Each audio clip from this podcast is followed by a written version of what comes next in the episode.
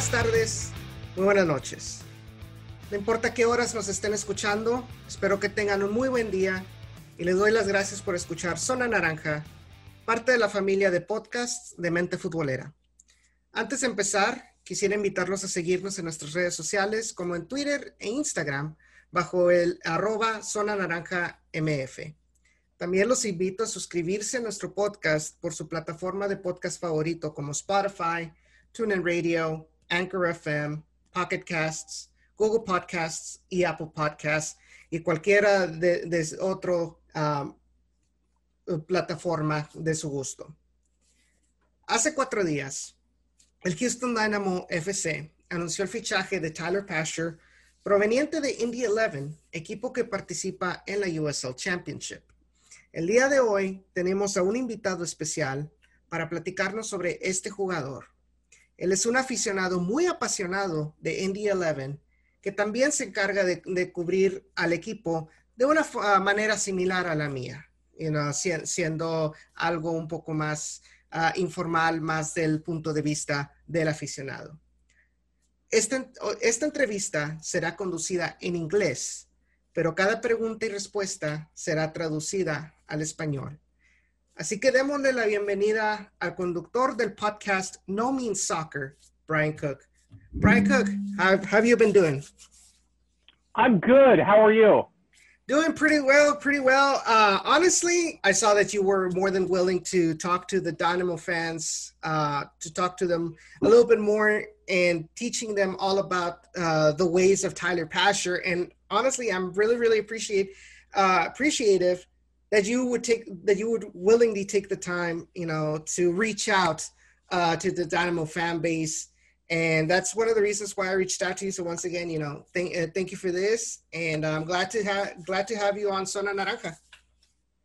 Yeah, no, I I appreciate you asking me to be on here, and you know what, uh, Tyler Pasher is going to be a guy that goes down in Indy 11 history as one of the top quality you know, human beings as well as players. So he has been, you know, a staple of this team, um, and he's been a highlight for every season that he's been here. So, and regardless of whether or not the fan base is here in Indianapolis is going to be sad to see him go. Um, he's played out of his mind the last few years, and everything he's had to overcome mentally and physically, he deserves an opportunity to uh, definitely showcase his abilities at the highest level. And I think um, a team like Houston is definitely going to be a team where he gets to thrive um, and, and fits into the type of player that he is by the time he's left here in Indianapolis. So before before we start talking a little bit more uh, about uh, Tyler Pasher, uh, I do want uh, our audience to get to know you a little bit uh, a little bit more. Um, tell, can you tell us a little bit, uh, you know, about yourself and of course uh, what you do at, at No Means Soccer Podcast? Yeah, so my name's Brian Cook. Uh, you can find me on Twitter at Soccer with Brian. I've been following uh, Indy 11 since their inception. Um, so uh, it's from the days of the North American Soccer League, which we definitely know was uh, uh, I'm sure it was fun to live on the outside, but it was even more fun to experience on the inside. Um, up to you know the last two years, two three years that they've been in Indianapolis or in USL. Um, I've been following them. So, and with No Means Soccer, it's a project that me and uh, my good friend Richard Rainwater uh, have been working on. We took a little bit of a break last year because we uh, had just there were a lot of personal things going on in the uh, especially in the world but between our lives. So we took some time off but we're hoping in 2021 to relaunch that. So but yeah it's been all indy 11 it's been a passion of mine. This team's incredibly fun to watch. It's it's fun to be able to have a team in your hometown and especially a team in your hometown that plays at a very high level. So um, indy 11's been a passion of mine and I, i'm thankful every day i get to talk about them on great podcasts like this, let alone, you know, just be able to watch them. I definitely agree with that sentiment. You know, had, you know, especially where you mentioned, you know, the fact about having a team in in your in your town. Let's talk a little bit more. Let's talk a little bit about Indy Indy Eleven now. You know, um, if I'm not mistaken, you mentioned it's been what two three years since they have been uh, in the U in the USL. Correct? They moved from NASL. Uh, correct. They actually this year just celebrated their eighth year anniversary as a professional club. So um, eight years ago was when they announced their intentions to join the North American Soccer League, and then yeah, it was about three, I, I think three years ago, where it was uh, will they, won't they, as the North American Soccer League endured their legal battle with U.S. Soccer. It was a will they, won't they. I think they moved. I think Ottawa Fury might have moved at the same time. So, but yeah, it was about three years ago when Indy joined USL, and honestly, it was uh, before even the structure of League One and League Two and the everything that USL has done, that has been by far the best business decision that the team made because it brought them a load of stability. That while while many Indy 11 fans enjoyed the North American Soccer League and the Wild West esque uh, uh, style uh, season format and everything else, you know, USL brings a load of stability top to bottom. So Indy 11's definitely thrived under that format. And what was I'm I'm curious, and this is just kind of like uh, personal curiosity. What were some of the differences that you mentioned? Uh, elaborate, if you could elaborate a little bit more on those differences between NASL and, and the USL. What uh, besides the writing of the wall, you can say of NASL, what were some of the other uh, um, decision or decisions that made them d- decide, hey, you know, we want to move to to the USL?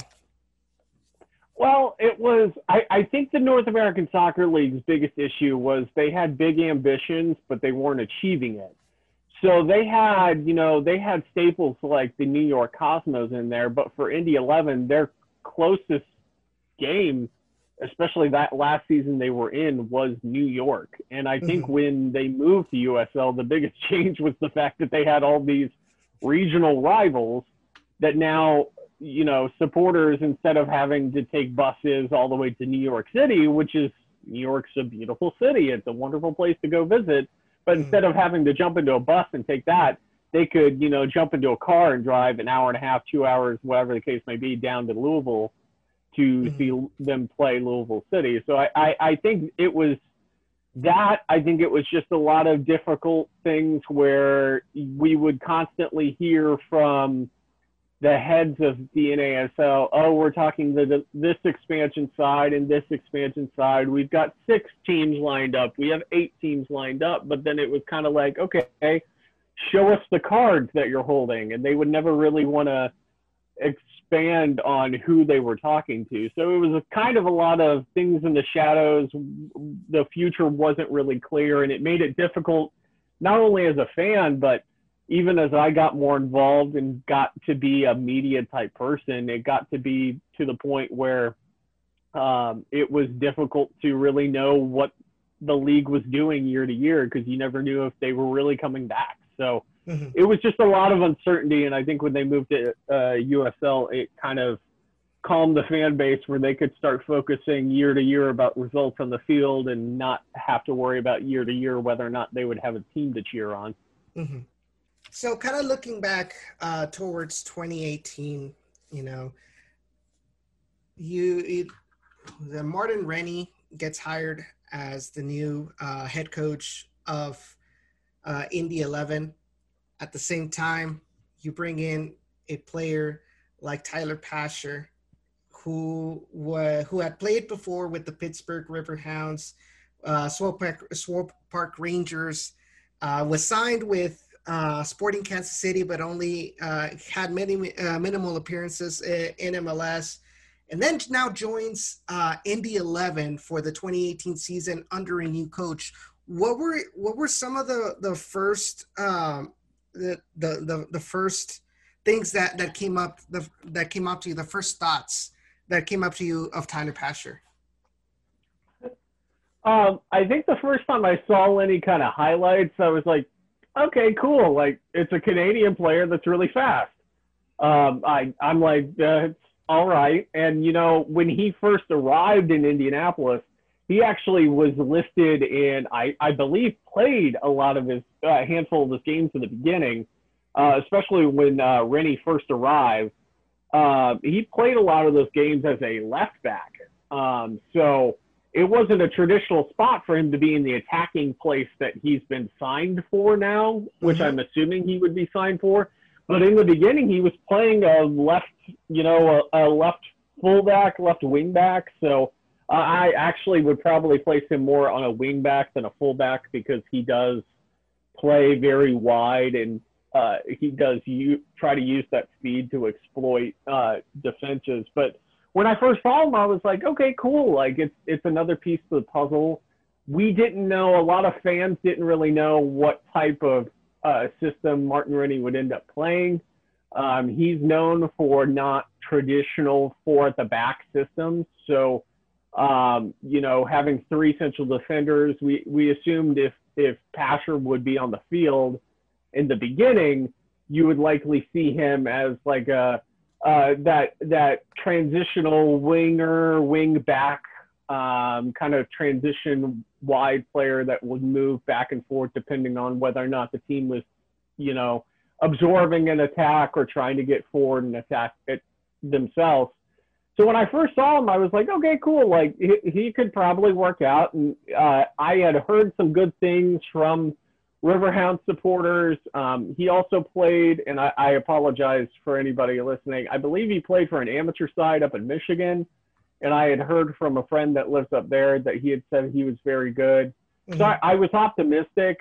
Um, I, I didn't expect to see if I had a crystal ball at that time, and you would have told me that, you know, three years after arriving, that Tyler Pasher would be moving on to Major League Soccer as this goal scoring threat, I probably would have called you crazy.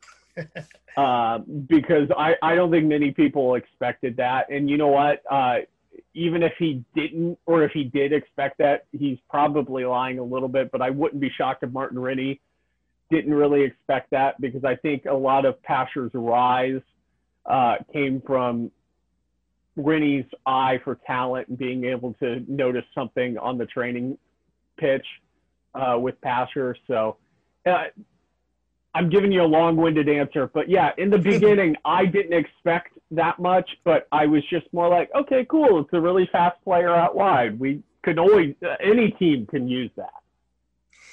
No, and it's a, you know you bring you bring us into the segue into my following question, and it has to do like how Tyler Pasher uh, evolved uh, under Martin Rennie. You know, my question is because you mentioned uh, you just mentioned right now that Martin Rennie would would put Tyler Pasher in as a as a wingback rather than rather than a winger. And was that was that did he evolve uh, eventually to becoming more of an attacking winger, uh, or or was or what was the the evolution of, of Tyler Pasher under Martin Rennie from uh, 2018 season uh, to now? So that first season that Rennie was here and he had Pasher, um, and and Indy 11 fans will know this, but Martin Rennie's kind of taken it season by season where he's been able to. He started with what he could get on the field, and then he slowly transitioned to making his own system on the field. So in the beginning, um, just due to the fact that they didn't have the talent on the field that they wanted, um, Rennie was only afforded the opportunity to play the system he could play. So I, I don't think Pasher was put in, into, or Rennie had the intention of playing Pasher in the manner that he did. Uh, but I think, like I said before, um, when you've got a young, talented player who's got pace and he's got the ability to get forward and he can the big thing for me personally is I, I like good off the ball movement. And I think for Tyler Pasher, his pace can drive defenses kind of wild because you're, especially as he's scored more goals over the last few years, it gets to the point now where defenses can't really ignore the guy. Like mm. you, for when he has played in the USL, at least I would assume so. Most teams were planning around Tyler Pasher um, and especially as he became such a vocal point for Indy 11's attack. Mhm. Most teams were planning around Tyler Pasher, and whether that be having a left back follow him or a right back follow him, or having a central defender follow him, you can't really ignore the guy. Um, so I, I think what happened over time, at least what I, I envisioned happening over time, was um, Pasher had the ability, and he still has the ability. I believe even one or two games out of necessity, Pasher was playing left back for Indy 11 last year.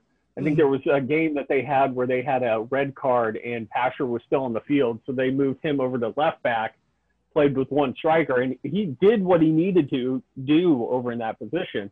But I think over time, what Rennie saw was, hey, this guy doesn't necessarily have the technical ability that you would ask for from a defender. Um, he, he, I mean, he, my visual, you know, indication didn't tell me he didn't have the ability to tackle or mark someone when they were charging towards him.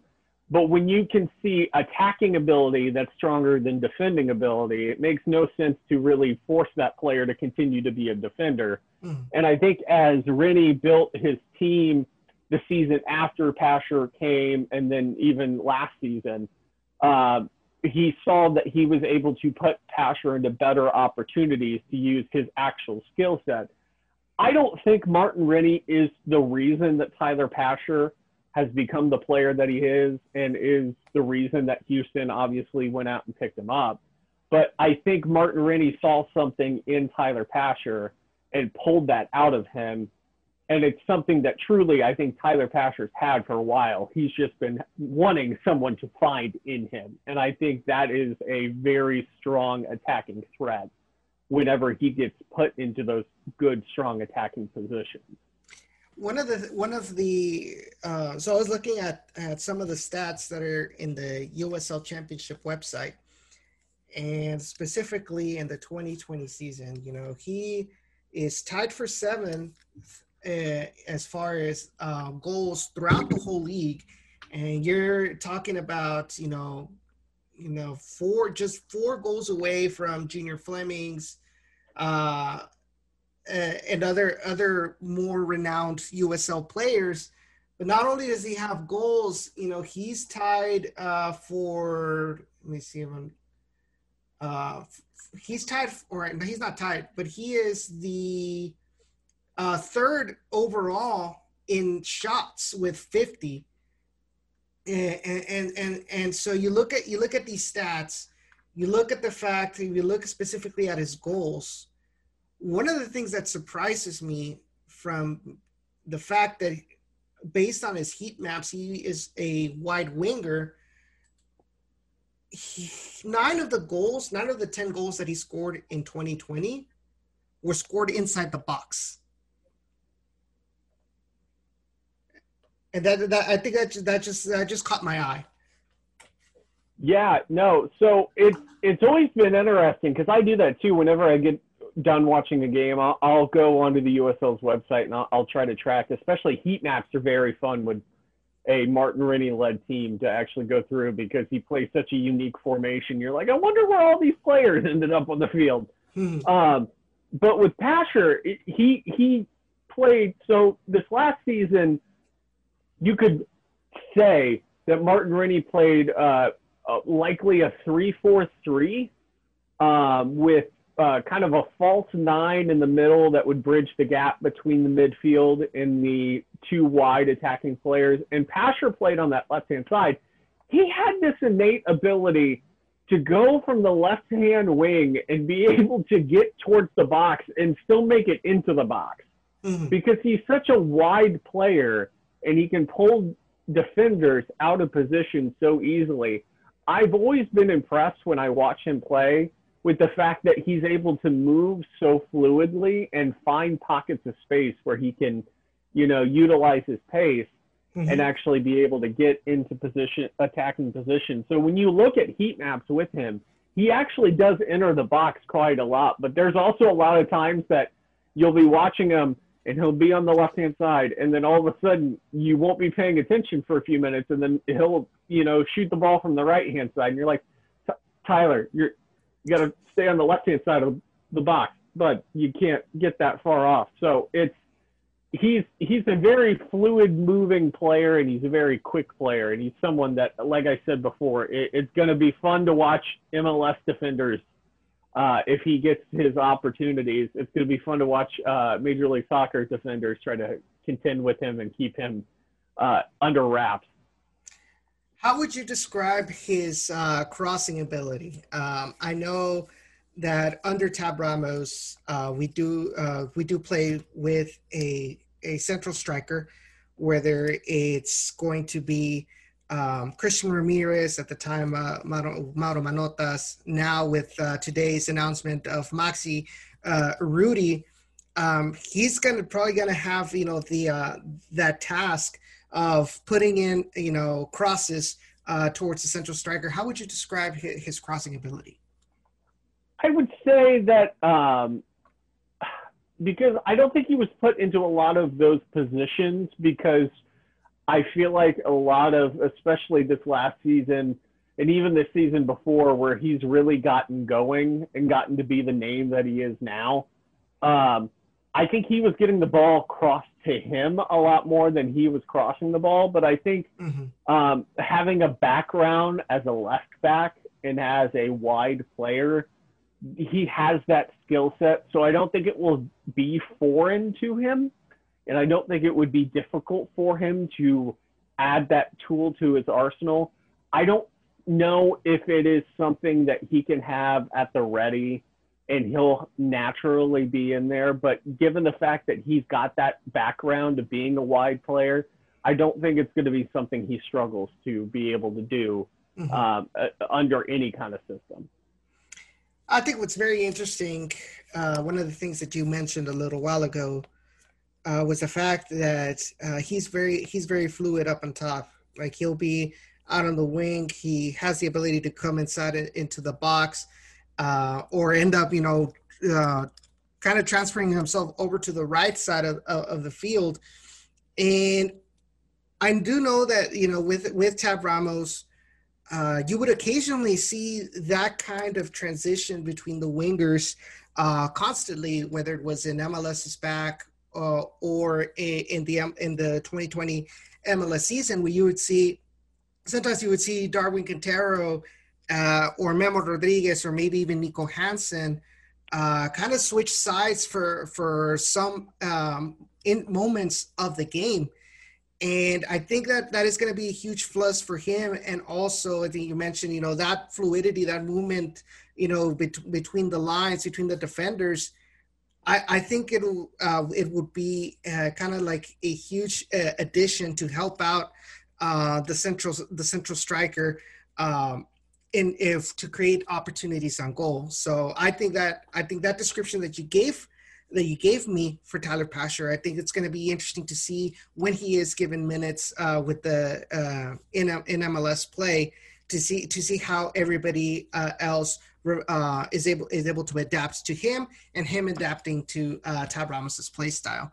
Um, also, one of the one of the differences, you know, that that or one of the characteristics of Tab Ramos's Houston Dynamo is the high pressure you know, uh, where the attackers are the first line of defense and they tend to, to press up high against uh, the opponent's uh, the opponent's defenders. Not sure if that was something that you would see constantly uh, with Indy 11 uh, under uh, Martin Rennie. Um, they tend to. I don't know about press. How I would categorize pressing uh, intensity.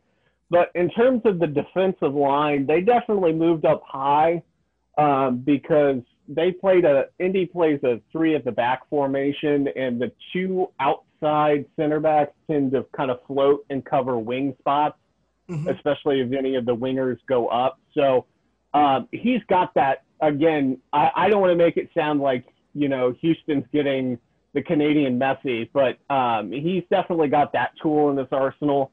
Um, he's got the ability to close down scoring opportunities and close down um, loose balls. Um, I, am sure there's probably a highlight or two.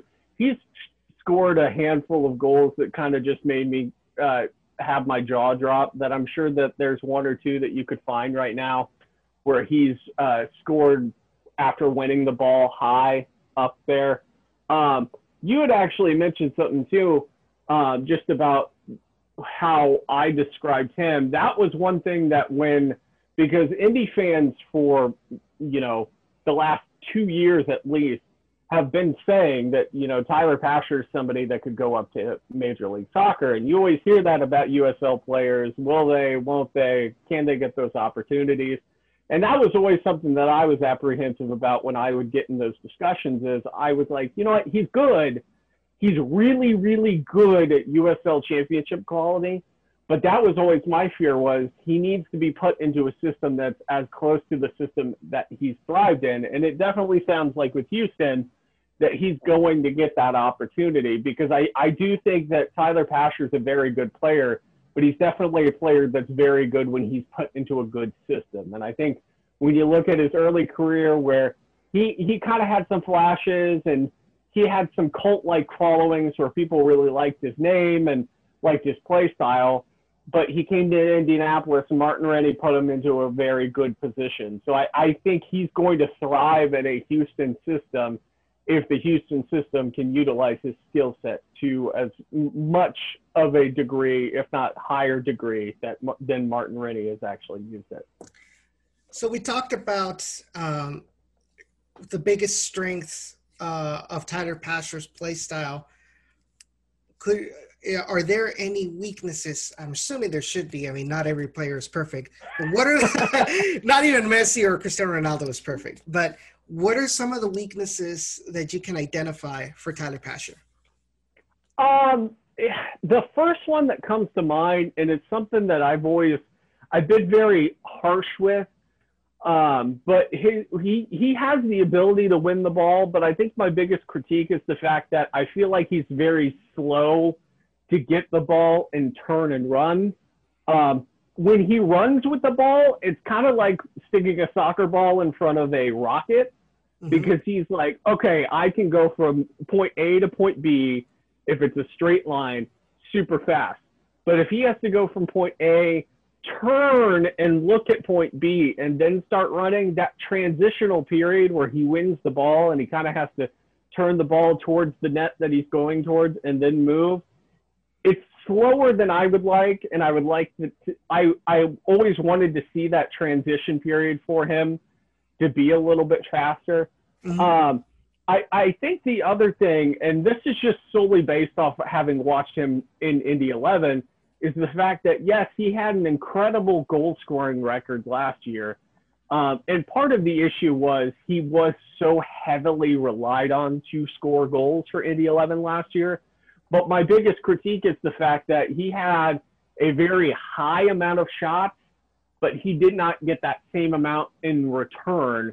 And and especially when you see some of the opportunities he didn't get, I, I would like to see a higher conversion rate. So I think my two weaknesses are just the transition and and speed when he has his back to the net that he needs to be running towards but also increasing his con- shot conversion to goals uh, would be something that I would have liked to have seen him do in Indy, but is definitely something that he would need to work on at the higher level in order to really uh, showcase his ability because he's got an incredible, incredible shot uh, it's just being able to do that more, and especially if he's put into an attacking role, that's something that you know anybody would be looking at any kind of player to do more often. Mm-hmm. And it, and it's interesting, right? Because um, as I mentioned to you a little uh, before we started, um, I got in contact with uh, USL uh, Tactics, uh, which is a, a an account uh, on uh, Twitter that all they do is talk is you know he compile statistics from USL players, USL teams, and kind of gives his analysis of it. And he and I asked him for some statistics on Tyler Pasher, and he mentions he says that he had league leading xG or expected goals on a really high shot volume. He says in addition to good creation numbers, He says, to borrow a basketball term, he was a high usage guy for Indy. Lots of touches and chances to make things happen as Indianapolis's primary long ball and counter outlet. And you see his the graph that he that he provided, and you know his XA, his expected assists, and his expected goals are really really high. But then you mentioned as well that his conversion rate for 2020 was only 20 percent because of those like you mentioned those 50 shots that that he that he had uh, only 10 of them went into the goal and just only just above 50% 28 shots were on target out of those 50 shots that he had yeah i mean if indy could have cloned and had like two or three tyler pashers up front they would have been phenomenal i think the problem for Pasher in his time in Indy was the fact that as he got more confident in his attacking ability, he was relied on. So he he would often get into these phenomenal chances and he would miss them and you would go, "Oh man, that's really bad." But and and for me, it's always been he would have done better if he had better options next to him. And he didn't have bad options but he didn't have options that were at his level.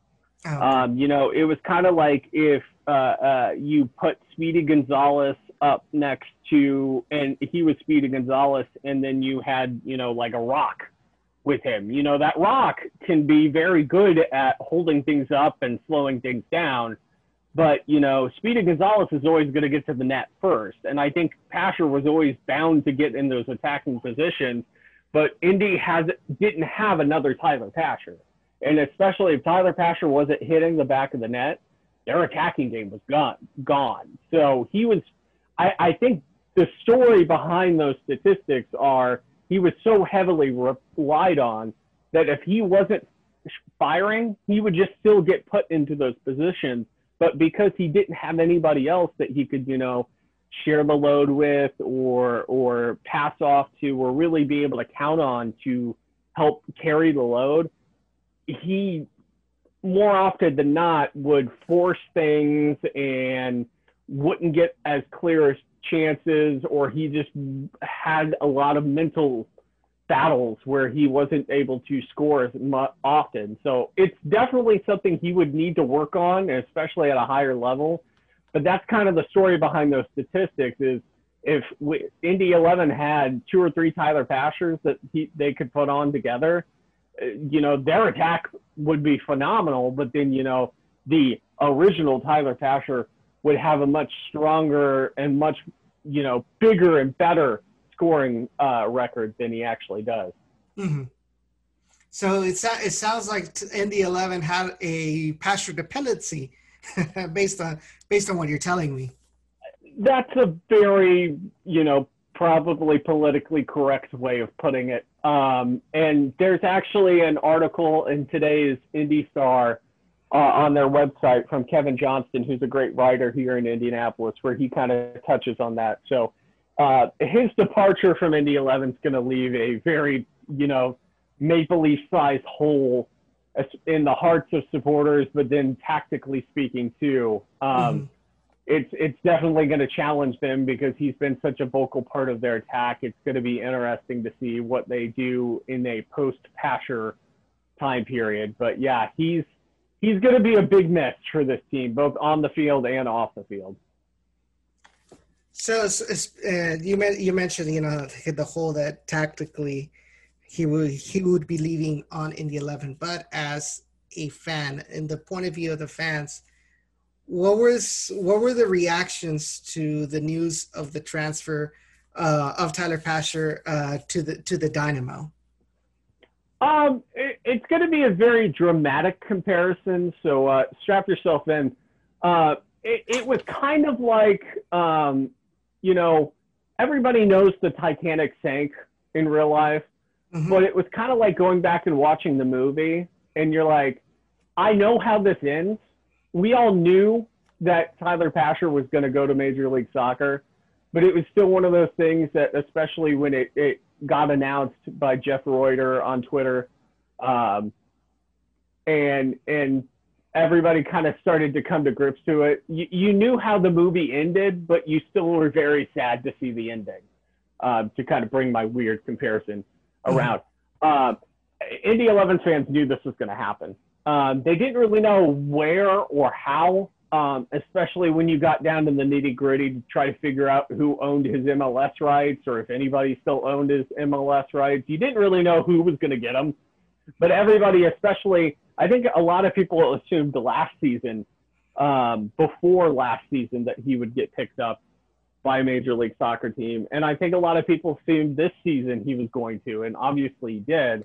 Um, I I was still never a hundred percent sold. I I knew he would, but I was definitely of the mindset of I knew he would, but whether or not it made sense or because uh, you never know, especially with economics in Major League Soccer and with everything going on in the world, you know, signing a domestic player sometimes is almost more expensive than signing an international player. So, um, but yeah, I think the general reaction was we knew it was coming.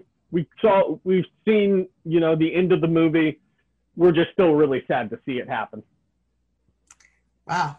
And, and, and it just goes to show, you know, how, you know, how Tyler Pasher – ident- or how the fans identified with uh, with Tyler Pasher. I'm assuming not only in a on the field, but also uh, off the field. I'm pretty sure he was uh, really close with with the fans. How would you describe his um, his participation with the community, his, his outreach uh, to the fan base? Um, you know, he was from the outside. Um, he was quiet. Um, every year, the supporters group and the team put on uh, an award ceremony thing, and he's. I, I'm pretty sure uh, after his first outstanding season, every season afterwards, he's won the Player of the Year award with the supporters group and the team. Mm-hmm. Um, he's always been somebody that you know was in touch with the fan base. Um, his story was very interesting. After his first season, I and I'm I might screw up the timeline, but after his first season, um, he had uh, a lot of physical and mental issues that he had to deal with, um, and it was something that and this is public knowledge. It was actually discussed during one of the award ceremonies, but he was actually looking at uh, very early retirement when he was uh, he's 26 now. Mm-hmm. Um, so he was looking at you know retiring when he was 24, 25, and the team went out of their way to get him resources that he needed and really get him to to really uh, get the resources he needed to be able to succeed personally and professionally. So um, he's somebody that's very loyal uh, it seems from the outside too. So he he's very loyal. He's very respectable. He's very respectful, um, and and he's definitely somebody that would uh, get in touch with the fans and be very supportive of whatever they would want to do to support him. Um, so he's he's been a, a big part of the city, and I think he's always going to be a big part of the city. Even you know, ten years down the line, we're all going to still be talking about Tyler Pasher seasons here. So, um, like I said, he he's left a very big hole in the hearts of many of the supporters, and he's going to leave a pretty big hole, tactically speaking, with the team this season as well. So pretty much, he just became uh, Indy 11 legend Tyler Pasher. Uh, that probably nailed it, crushed it. you you absolutely crushed it. That is the best way of putting it. Um, you know, there there are a handful of players, uh, especially the 2016 season when the team went on to play for the championship uh, in the North American Soccer League. There's a lot of players from that team that a lot of people talk of.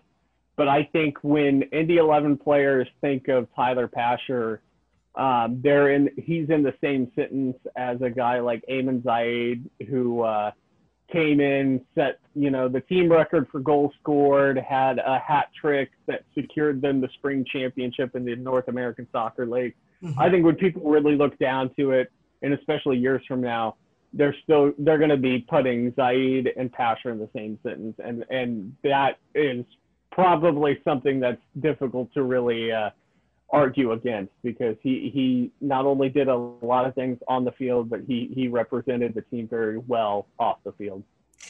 I think uh, speaking from the Dynamo fan uh, perspective, and I'm only like I said, I'm only speaking for myself as a fan. I'm not trying to uh, say that I speak for all fans, but uh, one of the th- one of the things that I look forward to is that you know how uh, the professionalism that he's going to bring in, and hopefully he able to replicate his success in uh, USL within the 11. Uh, it, hopefully he's able to uh, continue to grow as a player. I mean, like you, you mentioned, I mean he's still very he's still very young. He still has a lot of room to grow, and I hopefully under someone uh, like Tab Ramos, who is has a reputation to develop uh, players, you know, as his time being a head coach for the under uh, for for the youth system of the youth of the U.S. Uh, youth uh, national teams. Uh, see how much he can grow with having somebody like Tab, Ramos uh, as as his mentor, having players like Darwin Quintero around him and, and see how, how, how he grows un, under under that guidance, under that under that mentorship. And I personally hope that he is able to win a lot of hearts, just like he did in the 11, win a lot of hearts here uh, in the uh, Dynamo fan base, who has kind of grown, and this is a personal opinion, kind of kind of grown, kind of cold hearted after all of, uh, after all of these years of mediocrity by uh, by by by the, by the team. Uh, I know one of the the first uh, the first impressions from some Dynamo fan base uh, from some Dynamo fans was, oh, he comes from the USL Championship. Like like we wanted we want we expected more, you know, kind of thing. So he's I feel like Tyler Tyler Pasher um, has has his work cut out for him to win a lot of a lot of the fans but from what you're telling me, uh, what he did in the 11, I'm sure I'm sure that he he's able to to to win them, but he just needs the opportunity to show what he's made of. And I think that under Tab Ramos, he certainly has that opportunity to kind of showcase himself with the Dynamo fan base and really win a lot of hearts. So you know that's that's my impression uh, of him of what I know about the Dynamo fan base. Um, but my last que- my last question before I before I let you go, but uh, is what is the greatest memory of goal that, that of Tyler Pasher with with Indy that you remember off the top of your head? Oh man, he's had some really really quality goals. Um, I think the one he scored in Pittsburgh, I believe last year, um, where it was kind of a, a literal last second chip shot he had from right outside the box. Mm-hmm. Uh, and that was that goal. And, and the other one I thought of was actually uh, uh, Nashville's last season in USL Championship. It was actually the goal that knocked them out of the playoffs. Uh, Indy scored um, as they went on. Um, it, it, both of those goals, if you look them up, the especially the emotion behind the Pittsburgh goal, Mike Watts did a great job calling that goal. Um, but when you think of the emotion behind that, and then just the mentality that you have to have to be able to hit those kind of shots, it really goes to show you that not only did he come from you know a left back base mentality. But you know, Tyler Pasher has adapted a very strong attacking mentality, and those goals stick out in my mind because it takes a very strong mental aptitude and mental power to be able to have the composure to hit those and hit those in key moments. Uh, because you know, I can go out in my backyard and score, you know, goals against the net that's up against the my house, but when you're in a professional environment, you have to be able to score in key moments. Um, whether that be in the first 15 minutes, the last 15 minutes, the last five minutes. And I think those goals, the Pittsburgh goal and then the Nashville goal from the playoffs, Nashville's last season in the USL mm-hmm. Championship, to me, both of those really say, hey, this Tyler Pasher kid really knows how to score goals and score go- good goals, but then also score them in mental, good mental moments. So um, I, I, definitely would recommend um, any Houston Dynamo fans, if you're looking for, you know, highlights, look up those goals. Um, but really, he didn't score any bad ones. Every time he did, um, it, it was a show. He was able to kind of capture a lot of people's hearts while he was here. Um, and he has a very strong goal scoring uh, ability. Um, and it's definitely going to be, like I've said many, many times, and I'm going to continue to say it, and I'm probably going to say it during into next season. But he's going to be a big miss, um, and and we hope uh, there are a lot of Indy 11 fans that are going to be Houston Dynamo fans this season. So we hope to see him uh, bring bring you guys a lot of success this year. And we welcome them with open arms. Uh, I don't want to, with the comment that you mentioned about, you know, being able to replicate what you practice, you know, in key moments. It reminds me of the time, kind of like uh, quick little parentheses here. It reminds me of the time where uh, remember how the beginning of last year where they had the the EUSL Rocket League Cup. Mm-hmm. So I was uh, I was part of the team that was supposed to uh, represent RGV in that tournament, and during practice I was like I, like I was doing really really well.